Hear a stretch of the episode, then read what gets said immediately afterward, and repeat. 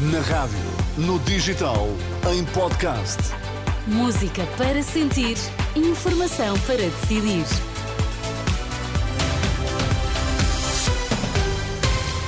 Notícias na Renascença, Maria João Costa, títulos em destaque. Bom dia. Muito bom dia. 230 mil eleitores decidem hoje quem vai governar os Açores.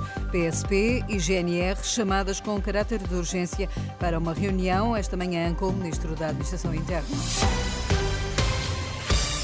Muito bom dia. O Ministro da Administração Interna convocou com caráter de urgência o Diretor Nacional da PSP e o Comandante-Geral da GNR para daqui a duas horas. Está marcada uma reunião no Ministério da Administração Interna em Lisboa, depois de ontem os polícias não terem comparecido para fazer a segurança do jogo Famalicão Sporting. A Renascença, Paulo Macedo, do Sindicato dos Profissionais da Polícia, não admite que as baixas médicas eh, postas tenham sido uma forma de protesto. Eu não lhe posso afirmar se as baixas médicas são, são, são colocadas por um motivo ou por outro, são colocadas, são passadas por um médico, logo são, são, são legais.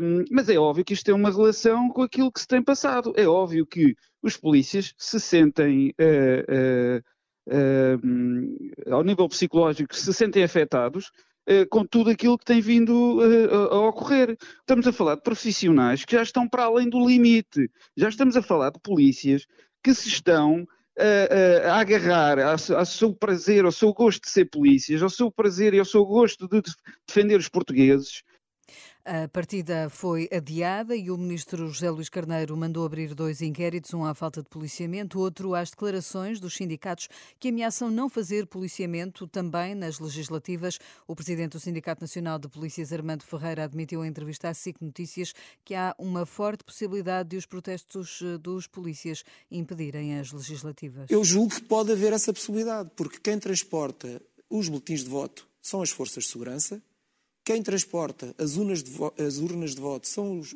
as forças de segurança e, se acontecer nesse dia algo semelhante ao que está a acontecer agora, as coisas podem ganhar uma dimensão que eu espero bem e apelo mesmo ao, ao governo que se aperceba que os alertas que os sindicatos e as estruturas associativas da GNR têm feito ao longo destes dias todos, já vamos há mais de um mês com esta situação, e o governo não resolve, o governo se aperceba disso, o Sr. Presidente da República também se aperceba disto e a Inspeção-Geral da Administração Interna vai investigar estas declarações.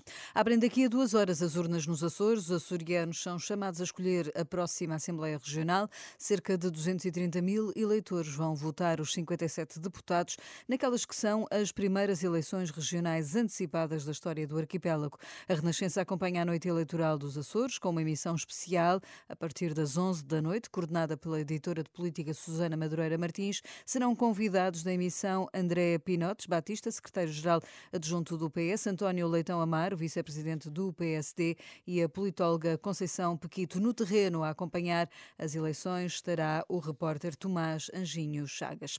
O presidente do Instituto, o padre António Vieira, lamenta que o discurso de ódio esteja a ganhar espaço na Europa. Em entrevista à Renascença e Agência Eclésia, Rui Marques reage assim aos protestos que marcaram o dia de ontem nas ruas de Lisboa o discurso de ódio, seja face àquele que é estrangeiro, face àquele que é de outra religião, face àquele que tem outro, outra uh, identidade étnica ou cultural, é terrível e, infelizmente, vai ganhando espaço cada vez mais crescente nas cidades europeias. Porque ignora uh, esta dimensão essencial da fraternidade humana, da noção de que uh, somos irmãos, nesse sentido, fraternidade traz-nos a dimensão de que somos irmãos independentemente da nossa convicção religiosa, política, ou cultural. Rui Marques, numa entrevista que pode ouvir esta manhã aqui na Renascença. Os casos de abusos sexuais na Igreja vão passar a ser divulgados duas vezes ao ano pela Conferência Episcopal Portuguesa. A decisão saiu do Encontro Nacional das Comissões Diocesanas de Proteção de Menores e Adultos Vulneráveis, realizado ontem em Fátima. A Presidente de, de, desta estrutura, da Coordenação Nacional destas comissões, explicou que este vai ser um trabalho feito em conjunto com o Grupo Vita. Hoje temos um órgão de comunicação que nos pede os números. Queremos responder a todos, mas também não temos que estar sempre a responder ao sabor das perguntas que nos vão sendo feitas. Então, vamos estabelecer um quadro com os processos que entram, com os processos que são arquivados, com os processos que são encerrados. Quadro esse que vamos então elaborar todos em conjunto. Quando eu digo todos em conjunto, é as comissões diocesanas, as 21, juntamente com o Grupo Vita. Padronizamos, consolidamos os números que apresentamos à Conferência Episcopal Portuguesa, que por sua vez os divulgará em dois momentos ao longo do ano civil a todos vós.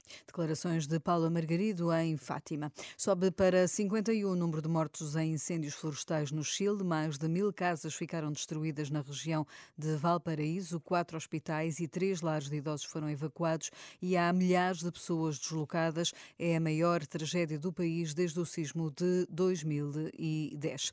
Continua na companhia da Renascença. Bom dia.